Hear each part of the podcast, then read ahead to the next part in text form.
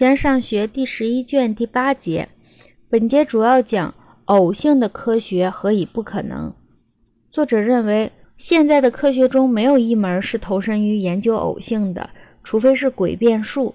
那么，为什么研究偶性的科学不可能呢？因为如果研究偶性的科学可能的话，一切都将处于必然。形而上学第十一卷第八节，既然单纯的存在，既然单纯的存在有许多种意义，其中的一种就是就偶性而言的存在。让我们首先来研究这种意义的存在。人尽皆知，在现在的科学中，没有一门是投身于研究偶性的。建筑学不研究住房屋的人将遇到的情况，如他们住起来是舒适还是不舒适。无论织造术、制鞋术还是烹调术，都是一样。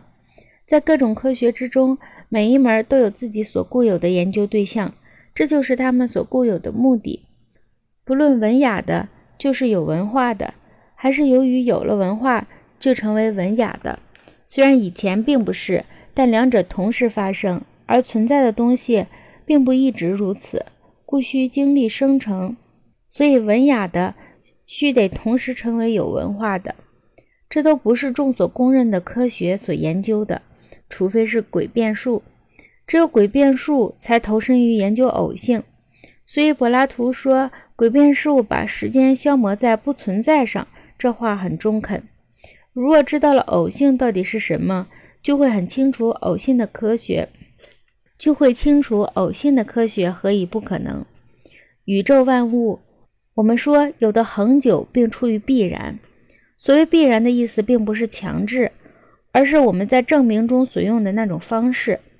有的是经常，有的既不经常也不永恒，也不恒久，并不出于必然，而是作为碰巧。例如仲夏伏日出现了霜冻，这事儿既非恒久，也不出于必然，也不经常出现。偶性是什么？我们已经说了。显然，这是它不能成为科学对象的原因。一切科学都以恒久存在的或经常存在的东西为对象，这里绝不包括偶性。作为偶性的存在，显然不具有原因和本源，它们也不是就自身而言的存在。如若偶性也有原因和本源，一切都将出于必然了。倘若这个的存在由于那个，那个的存在又由于那个。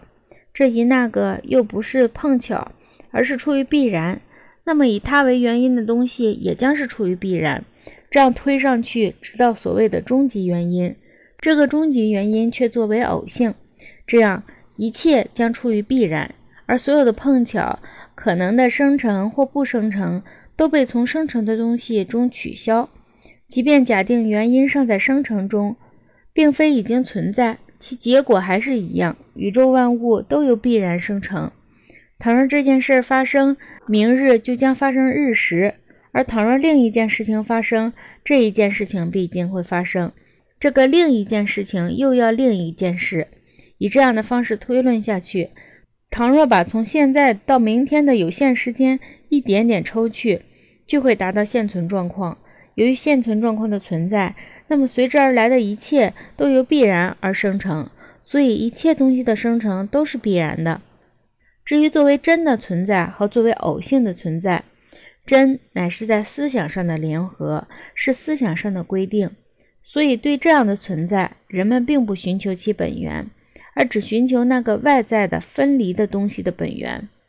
另一方面，那种不必要的、无确定性的东西，我指的是作为偶性的存在。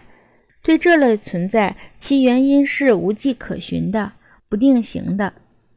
为什么存在于自然生成的原因中，也来自思想？倘若某个东西由于偶性而生成，那就是机遇。正如有的东西由于自身而存在，有的东西由于偶性而存在，这都可以是原因。机遇是在有选择而生成的东西中的偶然原因，所以。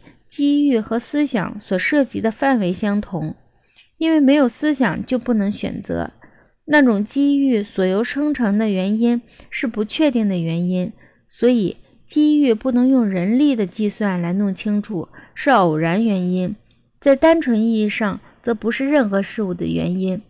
如若善和恶出现了，那就是好机遇或坏机遇；如若这些机遇是大量的，那就是幸运和厄运。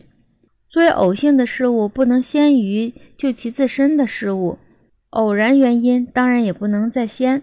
如若机遇和自发果然是天的原因，那么理智和自然就是现在的原因。